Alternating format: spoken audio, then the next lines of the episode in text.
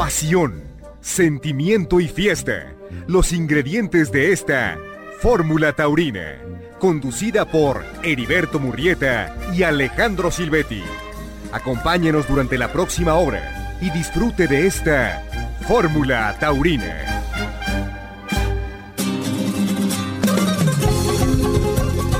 ¿Qué tal amigos? ¿Cómo están? Los saludamos con mucho gusto en este domingo 15 de enero de 2023, aquí en Fórmula Taurina, en compañía del matador Alejandro Silvetti. Alejandro, buenas noches. Buenas noches, mi Beto, y buenas noches a toda la gente que nos escucha nuevamente en este 2023, ya con mucha más actividad taurina. Bienvenidos a este programa de Fórmula Taurina. Qué gusto saludarte, Alex, y vamos a tener el día de hoy una entrevista con Raúl Pérez Johnston, que nos va a actualizar, Matador, sobre la actualidad de la Plaza México, que se mantiene cerrada, y vamos a preguntarle sobre cuánto tiempo calcula que puede transcurrir todavía para que se reabra eventualmente el coso de insurgentes, entre otras cosas que le vamos a preguntar a este destacado abogado que está muy metido dentro de esta labor en la búsqueda de que vuelva a abrirse el coso de insurgentes. Así es, eh, hubo la mala noticia de que el Tribunal Colegiado del Circuito ratificó, por llamarle de alguna manera, esta suspensión definitiva de la Plaza México y queremos saber de voz propia que nos explique esa parte que, que, que, pues, que fue una muy, muy mala noticia, pero bueno, ya lo escucharán y ya tendrán al 100% lo que está y lo que puede suceder sobre este asunto de la Plaza México. Y yo creo que nos va a aclarar muchos puntos porque hay algunas confusiones de la gente en la calle con respecto a la situación imperante de la fiesta de los toros en nuestro país y concretamente en la capital de la República. Tendremos también fuera del eh, centro de la República también algunos resultados de la jornada taurina, matador de estos días eh, desde el jueves, viernes, sábado y domingo en el interior de la República Mexicana. Así es, nos vamos a ir a Arandas, que tuvo toros el jueves, la inauguración de, de, Texcoco el día 14, la Feria de Morleón de 14 y 15, Cuchipila, Zacatecas, y, y bueno, y tu visita, ¿no, Beto? Exacto, también hay una corrida en Tizimín, Yucatán, y efectivamente, antier viernes estuve en Villa de Álvarez, Colima, en la presentación de los carteles de la feria en esta plaza hermosa de la Petatera, una plaza muy mexicana, patrimonio cultural inmaterial de la humanidad, esta plaza hecha con maderos, con sogas y con petates, así que estaremos platicando, Alex, de mi experiencia de antier en Villa de Álvarez en la presentación de los carteles de la feria de este año. Adelante pues con este tercer programa del 2023 de Fórmula Taurina. Bienvenidos todos. Fórmula Taurina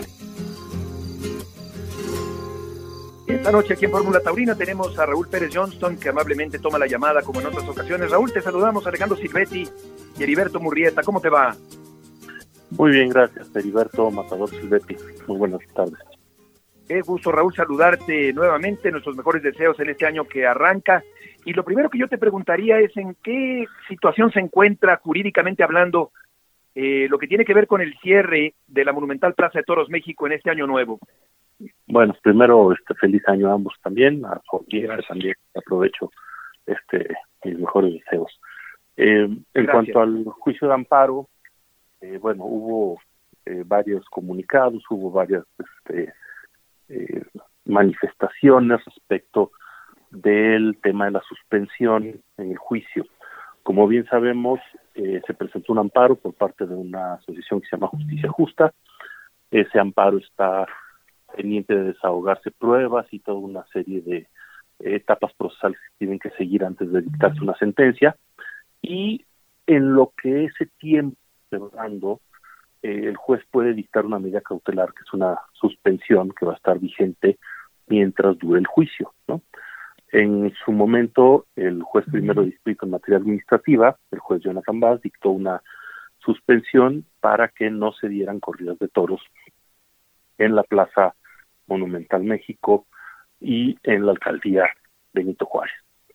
Esa determinación fue impugnada por este, las autoridades, igual que por este, los terceros, en este caso la Plaza México, y le corresponde resolver esa eh, revisión a un tribunal colegiado de circuito. En fechas este, pasadas, a, finales de año, eh, se intentó resolver ese recurso que se presentó eh, mediante un proyecto que eh, se elaboró por parte de uno de los tres magistrados del decimotercer Tribunal Colegiado Administrativa, que planteaba revocar la suspensión y que pudieran volver a darse los festejos taurinos en la Plaza México. Eh, después de una larga este, discusión, eh, los magistrados no se pusieron de acuerdo con respecto al proyecto y el asunto se aplazó para que se pudiera volver a presentar este más adelante, ¿no?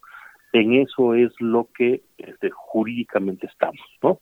Eh, sigue pendiente de resolverse sobre la suspensión definitiva y esa suspensión definitiva técnicamente puede confirmarse o puede llegar a revocarse. Pareciera que por los argumentos que se dieron en la sesión, o por lo menos respecto del proyecto, los otros dos magistrados no estarían de acuerdo con el sentido de revocar la suspensión, pero eso es especulativo todavía, va a tener que ser necesario que se vuelva a listar, se vuelva a discutir y se vote. Sí, adelante, Matador. Ahí hay tres, tres magistrados, quiero entender, Raúl. Sí, así es. Y dos de ellos fueron los que votaron en contra. Así es. ¿Tú o ustedes conocen o saben si ellos son ambientalistas? Porque yo quiero entender además que Jonathan Bass, que fue el primero que recibió el, el amparo, pues también lo, lo, lo, identifican como ambientalista, ¿no? Y, y, eso fue lo que de alguna manera le dio entidad a este amparo y le dio el paso a, a esta situación. Entonces tú los identifican, son ambientalistas, están a favor, están en contra, este, ¿qué argumentaron o qué dijeron ellos en esta parte? ¿Tú conoces esa contestación o esa postura? Pues mira, yo no te sabría asegurar, o sea, cuáles son las convicciones personales de cada uno de los magistrados ni tampoco del, juez Jonathan Bass, pero sí te puedo este, hablar de los argumentos que dieron, ¿no? Eh, y, básicamente eh, tanto el magistrado Mandujano como el magistrado Díaz Núñez expresaron eh, argumentos muy parecidos a lo que la quejosa, en este caso Justicia Justa, había planteado en su recurso de revisión adhesiva, ¿no? Que es que existe un dictamen por parte de la PAOT este, o un estudio por parte de la PAOT, para ser más este, exactos, este, que habla sobre el maltrato y el sufrimiento del toro de Lidia durante la corrida de toros, y que para ellos eso sería suficiente, ¿no? con algunos otros argumentos, para este, mantener suspendidas las corridas de toros en la Monumental Plaza de México había un, o se hablaba de un reglamento de 2013 que fue el que cambiaron o que dieron o que, o que, o que se presentó por vez primera en 2013 de este maltrato animal en, el, en la Ciudad de México. Eh, se había hablado también de que ese, al momento que dieron a, o pusieron en, en funciones este nuevo reglamento, había un plazo para poder, vamos a decir, inconformarte sobre ese reglamento y para poder haber atendido eso en, un tiempo. Y una de las posibles estrategias que, que, ustedes pudieron haber hecho era ir ir en esta parte, de decir, el reglamento se puso, se dio a conocer en 2013, se puso en funciones en 2013, no hubo un tiempo, o el tiempo ya venció, y, la Plaza México está libre de ese, de, pues ahora sí que de, de, de que lo cierren por, por hacer mención de ese reglamento. Esa parte es así, funcionó, no funcionó, y simplemente ellos están, vamos a decir nada más, colgándose del hecho de que ahí se comprueba por este estudio de la PAUT que se torturan animales y por eso te lo cierro. Sí, mira, eh, en su momento cuando se admitió la demanda de amparo, nosotros presentamos un recurso este, argumentando que este era la demanda de amparo era extemporánea, ¿no? y que eso llevaba a una este, improcedencia notoria y manifiesta de la demanda. El recurso se resolvió ante el propio decimotercer tribunal colegiado hace un par de meses, dos votos contra uno, consideraron los magistrados que la improcedencia no era notoria ni manifiesta, pero tampoco prejuzgaban sobre si la improcedencia no pudiera llegar a resolverse como tal, ya que se tengan todos los elementos del juicio y las pruebas, ¿no? Este, decían algunos de los, este, algunos de los magistrados que bueno que va a haber que ver si eh, no tenía efectos de tracto sucesivo, la entrada en vigencia de estas disposiciones y que eso tendría que ser algo que requería de un análisis un poquito más profundo por parte del juez que al momento de la admisión de la demanda. ¿no? Entonces, esos temas todavía van a ser materia de discusión en el juicio antes de dictarse sentencia. Correcto. Eh, percibo, Raúl, en la calle que la gente en general piensa que está suspendida la actividad taurina en todo el país, eh, lo cual obviamente es falso, la actividad taurina continúa en el resto del país y además eh, la actividad está suspendida en la Plaza de Toros México. Esto quiere decir, Raúl, que podrían darse corridas de toros en otro escenario dentro de la capital de la República Mexicana, ¿correcto? Es correcto. Si la suspensión está circunscrita únicamente a la Plaza de Toros México y dependiendo cómo lo interpretes en cuanto a sus palabras, podríamos decir a la alcaldía Benito Juárez. Exacto, la alcaldía Benito Juárez. ¿Tú ves viable que se pudiera construir otra pequeña plaza de toros en el poniente de la ciudad, como comentó recientemente Pedro Aces, para construirla en conjunto con Carlos Peralta? Mira, la realidad de todo esto es que siendo la tauromaquia este, una actividad lícita, que nosotros consideramos está protegida por la Constitución de la Ciudad de México, por la Ley de Espectáculos Públicos de la Ciudad de México también, que es un espectáculo regulado, ¿no? Este, ilegalmente tutelado, pues ahora sí que cualquier interesado que pueda querer construir un coso taurino para dar este tipo de espectáculos, pues no tendría por qué tener ningún impedimento legal, ¿no? Ya dependerá en su momento las autoridades administrativas, conceder los permisos, etcétera, etcétera, ¿no? Eh, Raúl, más allá del cierre actual de la Plaza de Toros México, el hecho de que eh, esté temporalmente cerrada, ojalá que no pase mucho tiempo, ¿qué lectura le das a eso en términos de libertad, de constitucionalidad, eh, de democracia en este país? Pues mira, yo creo que, digo, obviamente no estoy de acuerdo con la con la decisión, me parece que de que esté suspendida esta actividad, no me parece que esto tendría que ser materia de una suspensión, ¿no? Este, porque al final del camino tengo una valoración y una ponderación del orden público y el interés social. Pues suspender actividades lícitas que privan a muchas personas de sus fuentes de trabajo e ingresos, pues me parece algo delicado para dejarlo en la decisión nada más de un juez o de una tercia de magistrados, ¿no? Este me parece que eso tendría que ser motivo de una este, decisión este, más eh, valorada democráticamente, ¿no? Este, sobre todo que no queda ni siquiera claro este, hasta ahorita cuál es la posición de los animales en cuanto a su protección desde la perspectiva de la Constitución, ¿no? Sabemos que son seres sintientes, sabemos que tienen derecho a un trato digno, ¿no? A que no haya un maltrato desproporcional de estas especies según su naturaleza, su relación con el ser humano, este, y sus propias este, características como especie, pero en ningún lado se establece a los animales como sujetos de derecho, ¿no? Ellos no son titulares de derechos humanos, como si lo somos las, las personas. Entonces realmente me parece muy complicado poder pensar que sin una reforma constitucional, este, un juez simple y sencillamente haciendo un análisis interpretativo pueda suspender una actividad constitucional y legalmente protegida, ¿no? Exacto, qué bueno que remarcas que se trata de una actividad lícita. Eh, como experto en la materia y con tu experiencia de tanto tiempo, ¿cuántos meses calculas que pueden transcurrir para que pudiera eh, destrabarse esta situación? Pues mira, es muy aventurado ahorita poder decir cuánto se puede llegar a tardar el juicio en resolverse porque además es un asunto que por sus características y también por eso mismo estamos hablando de la ahorita ante tu audiencia, tiene una especial relevancia en nuestra sociedad y es muy probable que el asunto termine resolviéndose por la Suprema Corte.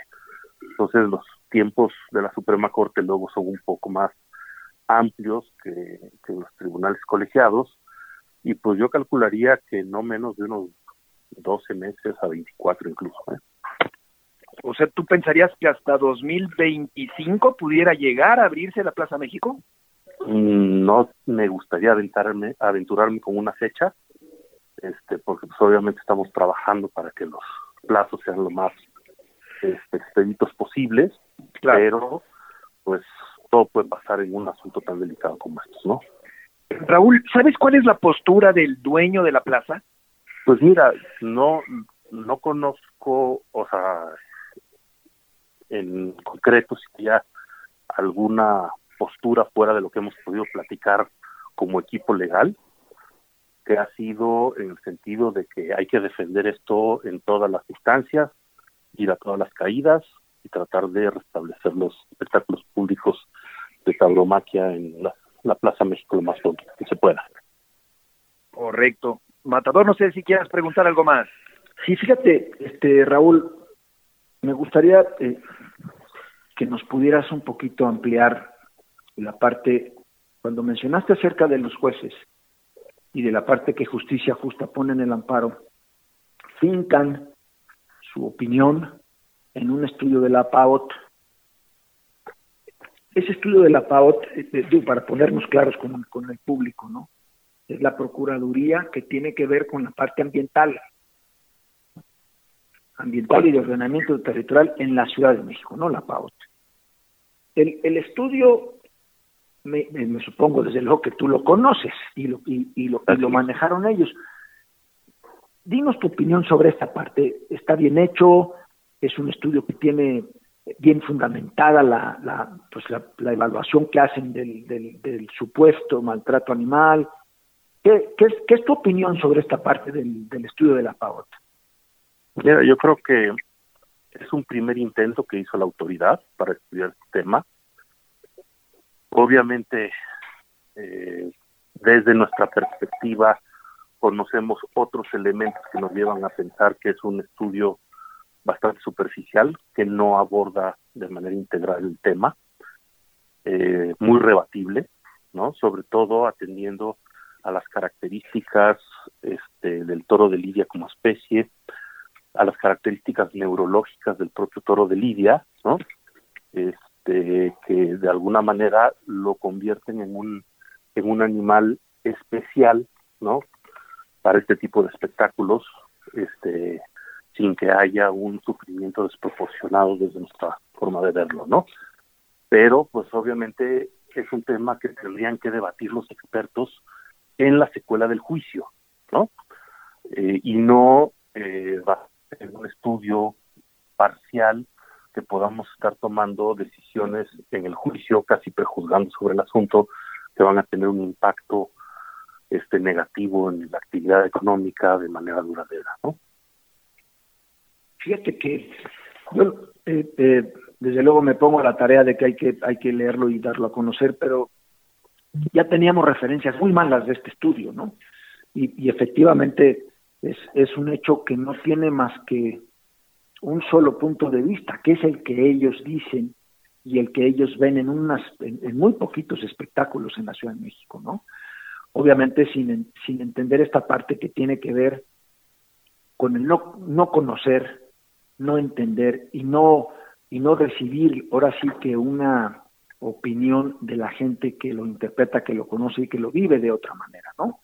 Es donde eh, creo yo que uno de los factores fundamentales en este tipo de, discusiones tienen que ver con la libertad y el gusto y la, y la afición y tus preferencias, que no pueden ser impuestas por otro grupo hacia otro grupo, minorías o mayorías o como le podamos llamar.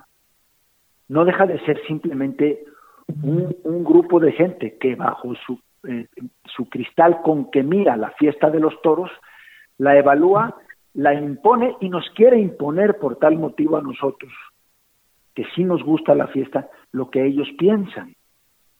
Así es. ¿Qué es?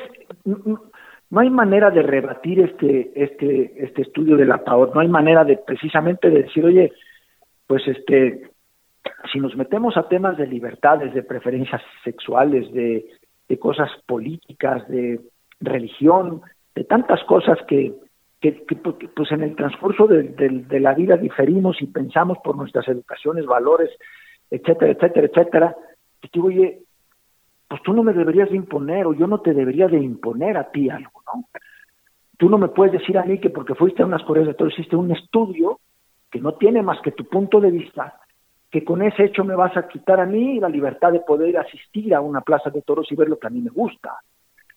Yo no puedo impedir que, o más bien dicho, yo no, no, no estoy en contra de que se puedan tener matrimonios este, o convivir gentes del mismo sexo o, o pues tantas cosas que nos podríamos meter ahorita a decir que simplemente son pues libertades y formas de ser de cada quien que deben de ser respetadas y que deben de ser pues entendidas y, separadas para no tener este tipo de, enfrentamientos, ¿no? Y es parte, creo yo, fundamental de la Constitución y de los derechos humanos y de, de lo que somos nosotros, pues una, una, así que una, una libertad que yo que elijo y que soy y que me parece que nadie me puede quitar no se puede debatir este estudio, no se puede simplemente irse por este camino de la posibilidad de que tú me estás coartando a mí mi manera de pensar o mi gusto o mis formas o mis pensamientos. Sí, por supuesto, y son argumentos que se han planteado en el, en el propio juicio y que en el momento en que tengan que este, evaluarse, o sea, los tendrá que considerar en su momento el juez, ¿no? Aquí el parte del problema que hemos tenido es que pareciera, por lo menos para la suspensión provisional y la definitiva, que se le está dando a este estudio un valor más allá de lo que tiene y imposibilidad de poder ponerlo en su justa dimensión y someterlo a debate, ¿no? Por la misma naturaleza expedita de las determinaciones en la suspensión Oye, porque, porque hay otros estudios, el del filósofo este francés, el de Wolf, que, que, pues, ¿por qué no lo metieron en esta, en esta discusión? ¿O por qué no lo metieron como parte fundamental para poder decir que sí a, a, la apertura de la Plaza de Todos? Porque también hay unos que están a favor, como hay otros que, que puede haber otros 30 mil o los que sean que están en contra, pero es que montar todo esto, una decisión de un magistrado en un estudio que, que, pues que fueron tres personas a, una, a unas corridas de toros y que no sé cuántas personas, y, emiten un, un, estudio que no tiene ningún fundamento, que no, bueno, tienen un punto de vista de ellos, tienen una manera de ellos, que es además lo que hemos digo aprendido en este tiempo en esta en esta este en este caminar en, en, la defensa de la fiesta de los toros o, y escuchar a los a los, a los mal llamados ambientalistas animalistas pues te das cuenta en primer lugar que no saben.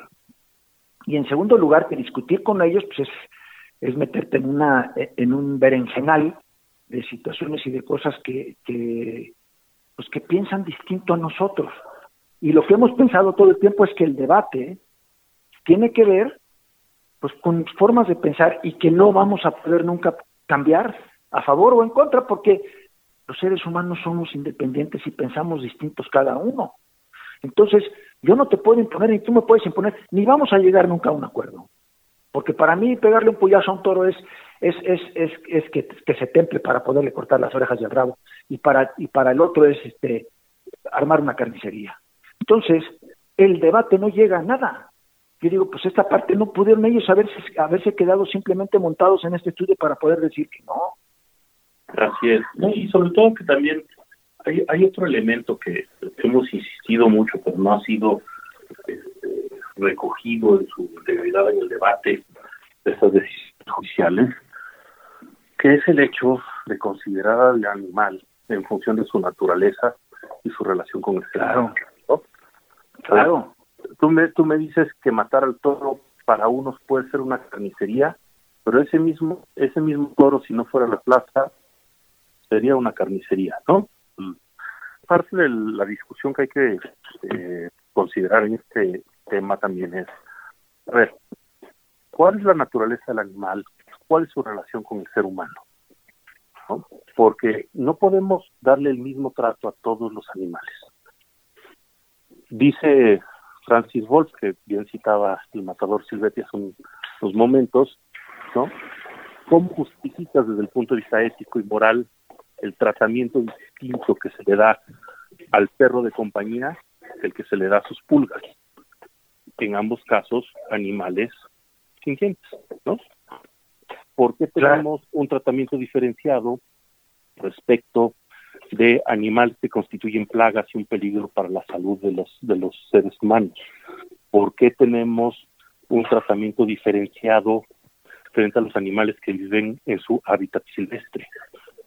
Porque sí debemos de tener un trato, ¿no? Este de mayor este escrutinio frente a la actividad del ser humano respecto de aquellos animales que nos brindan cariño y compañía como son las mascotas, ¿no? Y cómo debemos de tratar eventualmente a los animales de abasto, ¿no? A los animales de aprovechamiento, los que trabajan, ¿no? Este, las bestias de carga, los animales este, para espectáculos públicos.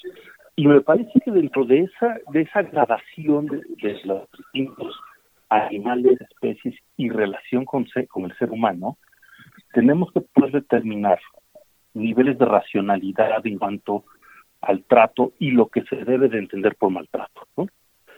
Me parece que en términos taurinos, el maltrato a los a las reses bravas está regulado en el reglamento, ¿no? De suerte claro. que este si un torero o su cuadrilla o el ganadero al transportarlo o los dueños de la plaza se salen de lo que está estrictamente regulado, incurren en maltrato y el maltrato está sancionado. Hay sanciones en el reglamento taurino para todas las distintas hipótesis que pueden llegar a darse, ¿no?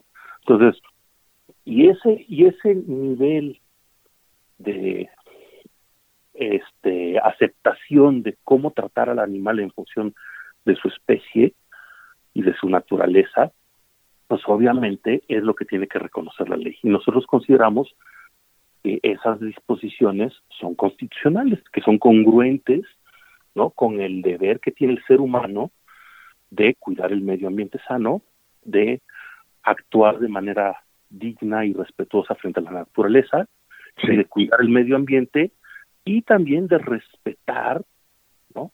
De manera, este, eh, ¿cómo decirlo? respetuosa, por valga la redundancia, este, a los animales en su entorno y en función de su naturaleza, ¿no?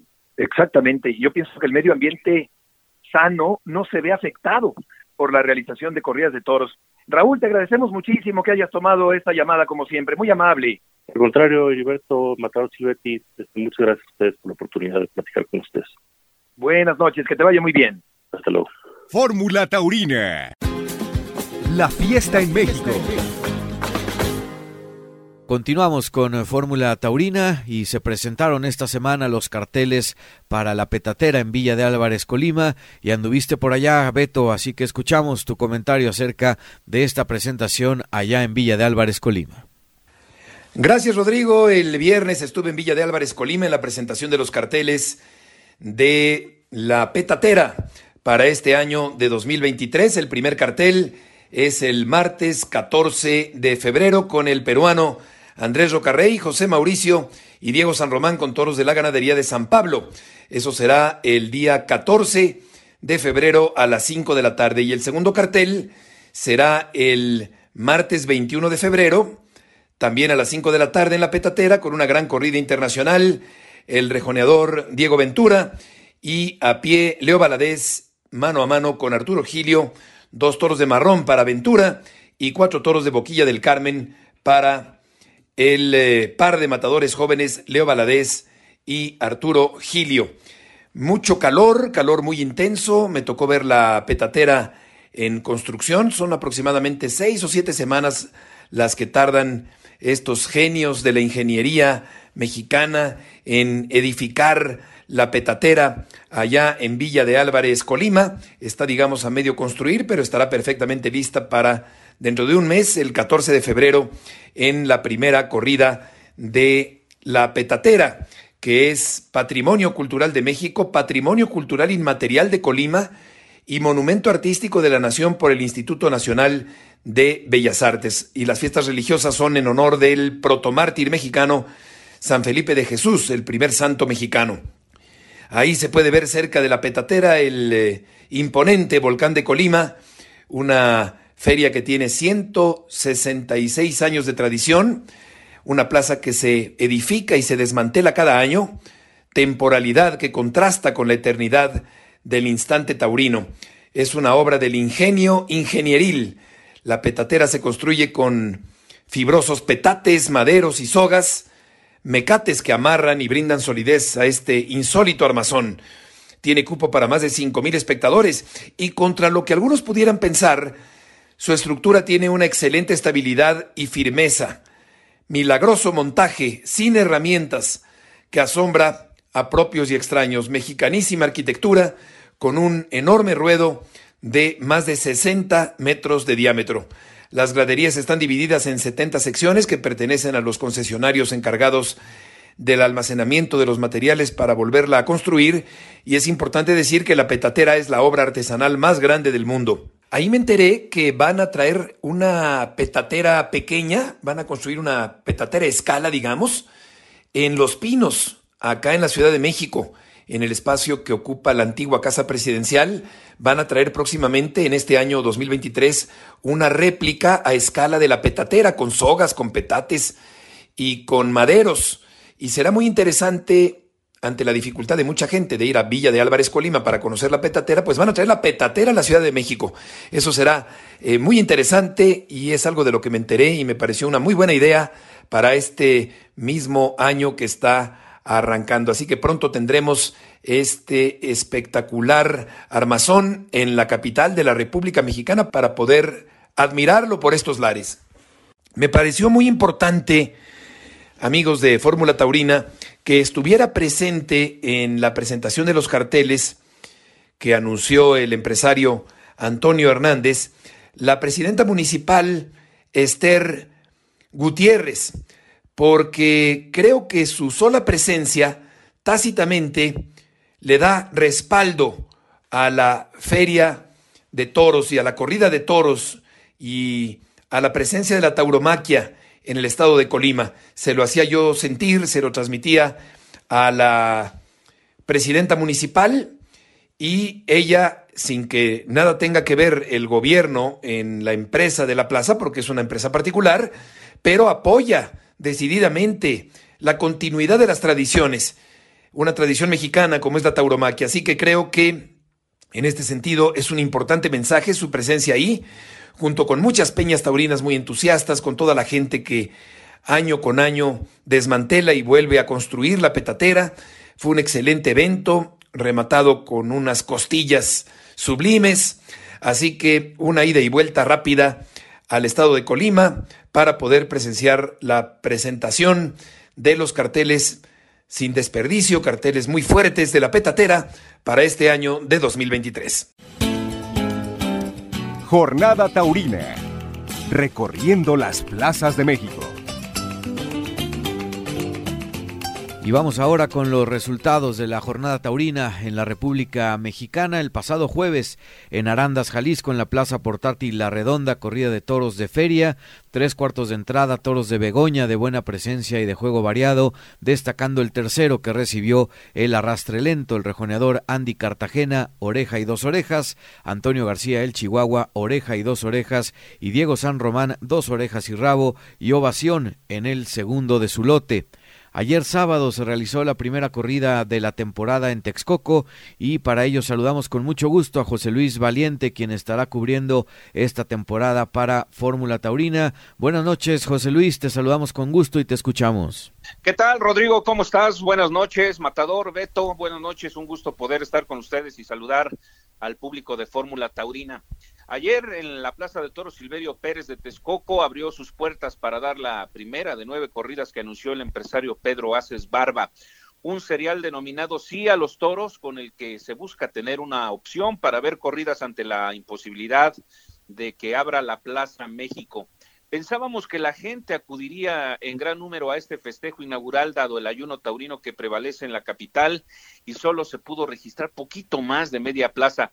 La tarde fue agradable, soleada, sin viento y mucho, muy fresca a partir del tercero de la tarde, con muy buen ambiente en los tendidos. Hicieron el paseillo Arturo Macías, el Cejas, Arturo Saldívar y Fermín Espinosa Armillita Cuarto. Se lidiaron a siete toros de José Arroyo, que debutaba en esta plaza con una corrida de aceptable presentación de los que destacaron por su nobleza los corridos en primero, cuarto y sexto lugar. Al resto le faltó raza y, fuerza. Arturo Macías, que vistió de sangre de toro y oro, se llevó el mejor lote de la corrida. A su primero lo toreó bien a la Verónica y quitó por chicuelinas antiguas. Con la muleta tuvo un afanoso inicio de rodillas pasando al toro por alto y ya de pie consiguió buenos muletazos por pitón derecho, aprovechando las nobles embestidas del toro, el cual le fue exigiendo una distancia muy corta y muy precisa. La faena se fue diluyendo y tras dejar una estocada em, entera, ligeramente trasera, tuvo que echar mano del descabello para retirarse entre algunas palmas, mientras el toro de José Arroyo era aplaudido en el arrastre. Con su segundo, el cuarto de la tarde, cuando ya calaba de verdad el frío, el Cejas inició con dos faroles de rodillas, intentó un quite por zapopinas con más voluntad que con lucimiento y el público se lo agradeció. Con la muleta consiguió tres tandas por el lado derecho de muy buena manufactura, despatarrándose y corriendo la mano con ligereza. Por el izquierdo también aprovechó el recorrido del toro, pero la faena se fue alargando y el toro al perder fuerza se fue terciando y terminó regateando las embestidas. Concluyó con una faena de aliño para luego dejar tres cuartos de estocada delantera y un golpe de descabello. Y aquí, y aquí es donde se encuentran las opiniones. Leonardo Campos, subalterno en el retiro, fungió como juez de plaza y sin que hubieran asomado los pañuelos, soltó la oreja que varios aficionados protestaron con sus silbidos. Y como dijera aquel, hay que hacer fiesta, pero pues no hay que darnos coba. La faena fue motiva, mal coronada con la espada y no hubo petición. Macías dio la vuelta al ruedo sin problema. El segundo espada del cartel, Arturo Saldívar, vestido de lila y oro, poca suerte tuvo en el sorteo. Su primero intentó saltar al callejón en dos ocasiones y dio la impresión de haberse lastimado la mano derecha. Terminó muy agarrado a la arena con poca fuerza y poca raza. Saldívar abrevió y se fue en silencio. Con su segundo, el quinto de la tarde corrió la misma suerte.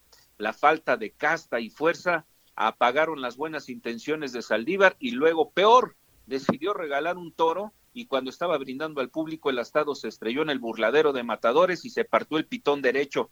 Y aunque el toro tuvo cierta nobleza en sus embestidas, el público poco se lo tomó en cuenta. El más joven del cartel, Fermín Espinosa Armillita, estuvo voluntarioso con el tercero de la tarde, un toro con poco recorrido, agarrado a la arena, falto de raza, lo pasaportó de estocada y tres golpes de descabello para escuchar un aviso.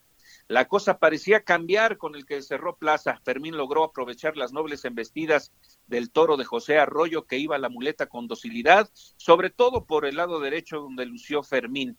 Tras dejar media estocada tendida, el toro dobló y el subalterno Jorge de Lijorge, que hizo las veces de puntillero, le paró al astado y Armillita tuvo que descabellar hasta en once oportunidades para luego escuchar dos avisos y retirarse entre pitos. Y ya para finalizar, entre las incidencias de este primer festejo en la Plaza de Toros de Texcoco, ya con 60 años a reapareció el picador Ricardo Morales, el güero de la capilla, que tuvo una magnífica actuación con el tercero de la función, con el cual le valió la ovación más sonora y larga de la tarde. El público lo obligó a descubrirse con su castoreño. En esta corrida también debutaron las cuadrillas recientemente constituidas en la nueva Asociación Nacional de Picadores y Banderilleros, cumpliendo cabalmente.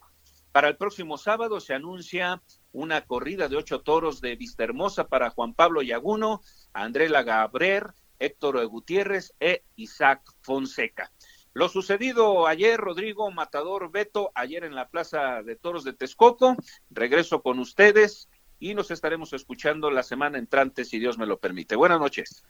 Gracias, José Luis. Buenas noches. El reporte desde Texcoco de José Luis Valiente. Gracias, José Luis. Muy buenas noches. Hasta luego. Buenas noches. Y después de escuchar el reporte de lo acontecido en Texcoco, nos vamos a Moroleón con Guillermo Portillo. Guillermo, te saludamos con mucho gusto. Buenas noches, porque hubo dos corridas este sábado y domingo allá en Moroleón.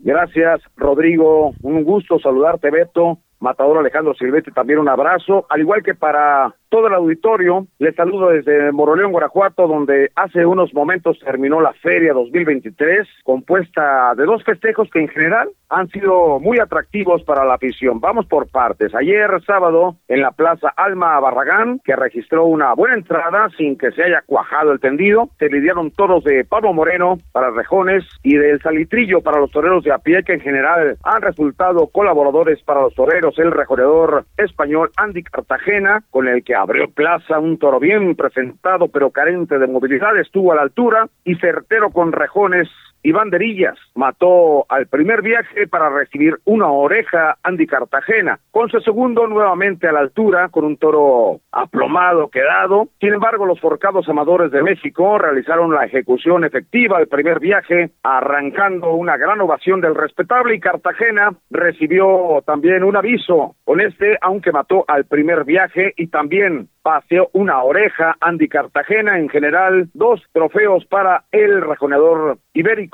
Sergio Flores, con su primero un toro bien presentado de salida, nos hizo albergar grandes esperanzas, sin embargo, estas esperanzas se fueron diluyendo poco a poco conforme avanzaba la lidia, terminó con algunos destellos interesantes para escuchar palmas con su segundo, más voluntad que efectividad ante un bello ejemplar de Salitrillo que no hizo juego con su fin estampa, lamentablemente terminó con estocada entera y se retiró también en silencio al callejón el torero Sergio Flores.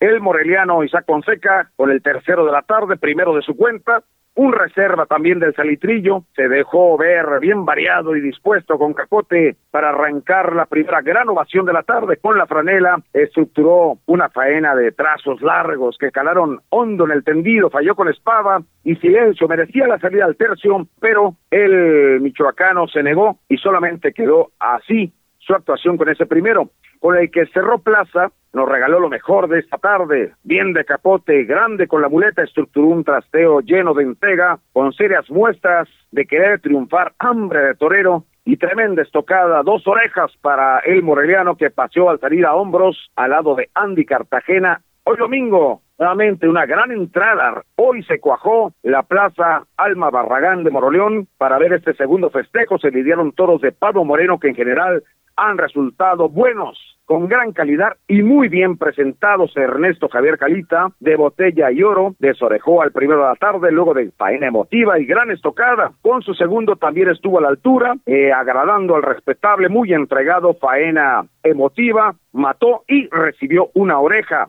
De azul, rey y oro, salió vestido el perón Andrés Rocarrey, bien de capa superior con la muleta, nos regaló realmente una faena para paladares selectos y fue un recital de naturales coronado con una gran estocada para dos merecidas orejas. Con el quinto de la función, un manso con el que se inventó, realmente se inventó una faena de altos vuelos.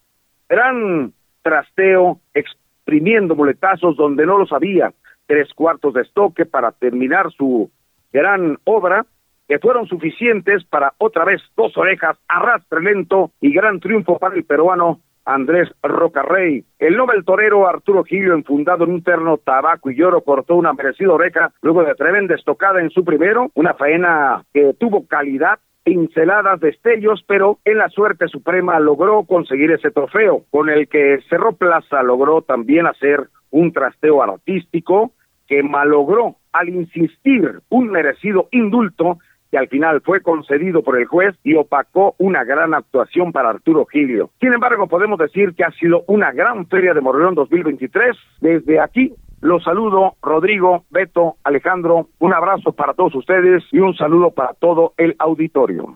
Gracias a Guillermo Portillo con lo acontecido en Moroleón y el día de hoy también en Juchipila, Zacatecas, en la monumental primera corrida de la feria regional ante un cuarto de entrada, toros de boquilla del Carmen de juego variado, entre los que destacó el sexto que tuvo calidad, el rejoneador Joao Ribeiro Telles, ovación y vuelta, Arturo Macías, ovación en su lote y Sergio Flores, ovación y dos orejas. Sergio Flores dio la vuelta al ruedo en compañía del ganadero Manuel Sescos después de la lidia del sexto de la tarde. Así que se ha retomado ya mucha actividad taurina en la República Mexicana. Vendrá la próxima semana la Feria de León, pero así estamos terminando, Beto, la Fórmula Taurina de este 15 de enero del 2023. Fórmula Taurina. Y de esta forma, Alex, estamos llegando al final de Fórmula Taurina de este domingo. Muchísimas gracias a todo el auditorio por escucharnos. Esperamos que tengan esta precisa actualidad de todo lo que ha pasado en esta semana en la República Mexicana. Muchísimas gracias por escucharnos